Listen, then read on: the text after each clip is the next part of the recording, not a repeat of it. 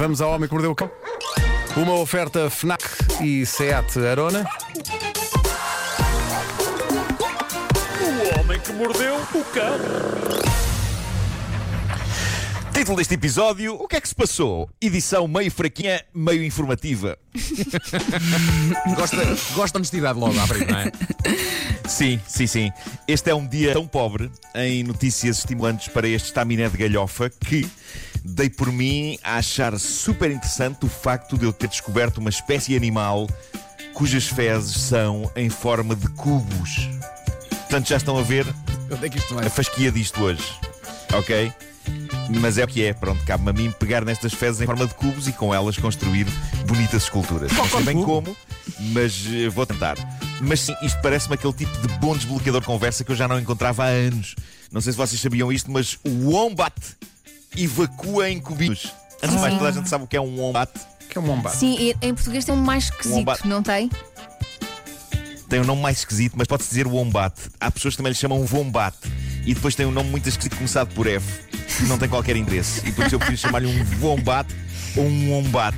É um animal marsupial australiano, é fofo e a ciência nunca percebeu, até agora, como era possível ele fazer cocó em forma de cubo. Até porque o mero conceito soa doloroso, não é? A não ser que se tenha um esfíncter quadrado que depois, à saída, faça esse efeito. Só que ele não tem. Está super interessante isto hoje, não está? Que outras estações de rádio no mundo Não, continua a vida selvagem. audiência estão a debater a forma das fezes do marsupial da Austrália que nem sequer é o canguru. Isto é valor, malta. Isto forma gerações. Mas pronto, adiante. Tudo isto para dizer que, finalmente, obrigado, ciência! Os cientistas descobriram como é que as fezes deste animal saem em cubos. O processo acontece dentro deles e não há saída através de determinados movimentos musculares que moldam eh, a fezes. E, como sempre acontece na natureza, e isto aqui já roça o fascinante, há uma razão útil para isto. O que se passa é que os bombates comunicam muito a presença uns dos outros através da colocação estratégica de fezes. É uma forma muito importante de comunicação. Agora que eu penso nisso, olhando para as redes sociais, eu diria que os humanos também comunicam muito sobre a forma de fezes, mas de, de outro tipo. Mas, portanto, as fezes do bombate são cúbicas para ficarem nos sítios onde caem e não rebolarem, por exemplo, por colinas abaixo. Faz sentido. Eu acho Sim. isto incrível. Se fossem redondas, redondas como as das cabras, iam por ali abaixo. Quem nunca Prova que passou as cabras uma não precisam comunicar. levou com cocós. Pois é, Ainda, claro. ainda ontem. É uma quinta-feira. Arcos. Um, um aluimento, um aluimento de cocó. Eh, é isso. E isto prova que as cabras não precisam de comunicar com fezes. Algumas chegam mesmo a conseguir mandar e-mails. Ah, Pensar. Eu estou a falar cá de caprino mesmo, epá, Claro. não, é, não é aquela velha. Claro, claro. Pode não, haver, pode não haver gato caprino a mandar e-mails, mas em mais uma notícia incrivelmente interessante sobre o mundo natural, eu fiquei a saber que, e preparem-se mal, não sei se vocês estão preparados para isto, fiquei a saber que cientistas ensinaram espinafres a mandar e-mails. como assim? Bom, Vou deixar isto a sentar.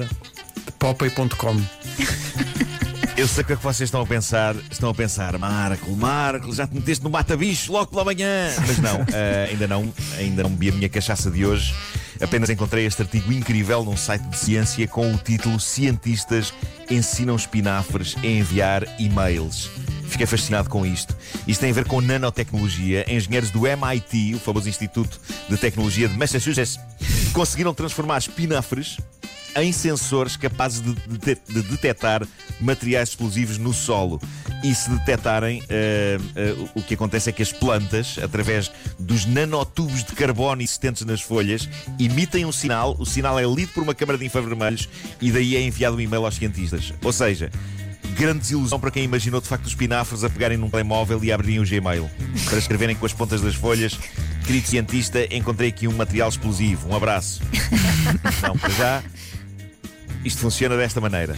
Mas os espinafres detectam nitroderivados no solo, mas os cientistas acreditam que nesta sua demanda de dar novas habilidades às plantas, eles vão acabar por ajudar-nos até no que toca às alterações climáticas e vão passar informação útil. Eu adorava isto, adorava também que a Monstera que eu tenho aqui na sala me ajudasse de vez em quando a encontrar o comando da televisão que está sempre a desaparecer e ela está num local onde de certeza que percebe sempre onde é que ele vai.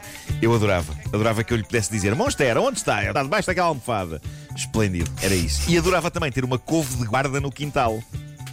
afugentasse potenciais bandidos. Uma couve de guarda. pancada. Couve de guarda. Como é, olha, como é que a Uma couve de couve guarda. Eu anunciaria o- a, a presença de um bandido?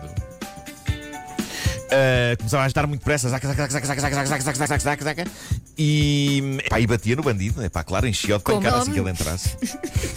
Dava chapadas. folha. Eu adorava poder colocar uma chapa, adorava colocar um letreiro na entrada que dissesse cuidado com a couve. Adorava. Então, mas podes Eu fazê-lo. estou muito expectante, mas preciso de uma couve, mesmo assim.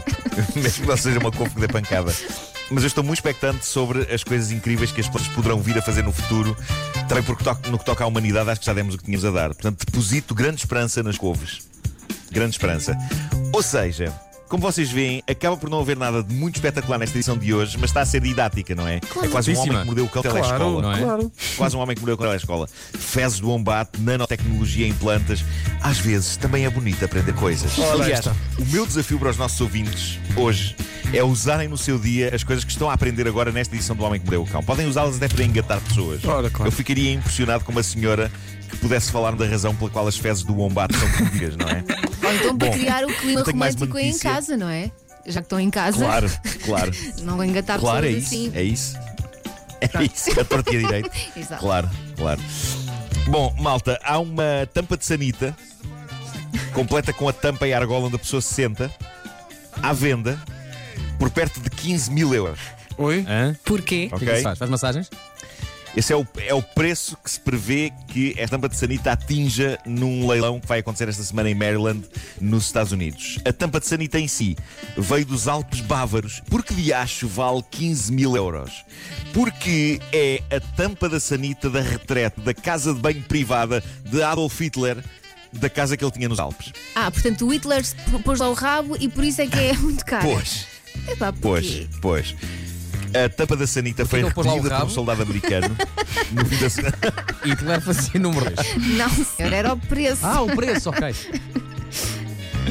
O, o- a tampa foi recolhida por um soldado americano no fim da Segunda Guerra. Basicamente, os oficiais americanos disseram aos soldados: Malta, levem daqui o que vos apetecer. E houve um soldado que sacou a tampa da sanita de Hitler. E é esta tampa, a tampa e a gola, que agora vai a leilão e pode chegar até aos 15 mil euros.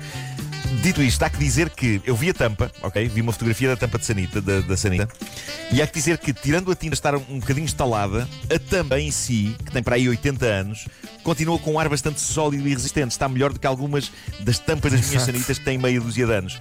Faziam-se melhores tampas de sanita antigamente, ok? Só que eu, eu não gostava às minhas nádegas onde Hitler pôs as dele. Não, não, não, não. O que aquela sanita deve ter visto.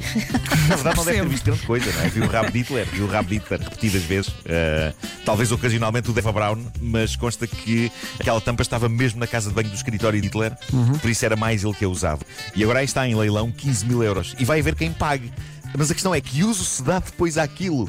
Põe-se numa sanita, expõe-se numa parede. É daquelas compras que levanta problemas ao comprador, porque não há uma, uma maneira ideal de ter a tampa da sanita do Hitler em casa, pois não. Porquê, porquê, tens uma, porquê tens uma tampa de sanita emoldurada na parede? É a tampa de sanita do Hitler. Porquê tens uma tampa de sanita tão antiga na tua casa de banho moderna? É a tampa da sanita do Hitler. Pá, isto não vai a lado nenhum. Não, não Mas pronto, epá, se há pessoas. Se há pessoas que têm 15 mil euros para dar por isto, epá, força nisso. Oh, valha-me Deus. Eu não queria. Eu não- É porque ele não era propriamente Miss Simpatia, não é? Sim, mas também, eh, portanto, na- no saco dos, dos, do- dos eh, soldados americanos, há um que leva uma coisa. E, e o que é que levou aquele soldado especificamente a dizer? Não, o que me interessa levar, se me perguntarem se eu tiver a oportunidade, o que eu- o que eu levo para casa, está aqui. Tampa de sanita. Isso é que vai ser. Porque daqui a 80 anos vai render bom dinheiro. O Homem que Mordeu o Cão foi uma oferta Seat Arona. O melhor do ano novo é começar do zero. E também uma oferta FNAC, onde as novidades chegam primeiro. É que não há forma de venderes a coisa, não é? Não dá. Pois não. Você vai à casa de banho, senta-te. Olha, foi nessa exatamente onde estás sentado que Hitler pensou em anexar a Polónia. Não há. E se assim pensou, ele de facto não, não tinha grande consideração pela Polónia. Estava a ser. Não. é?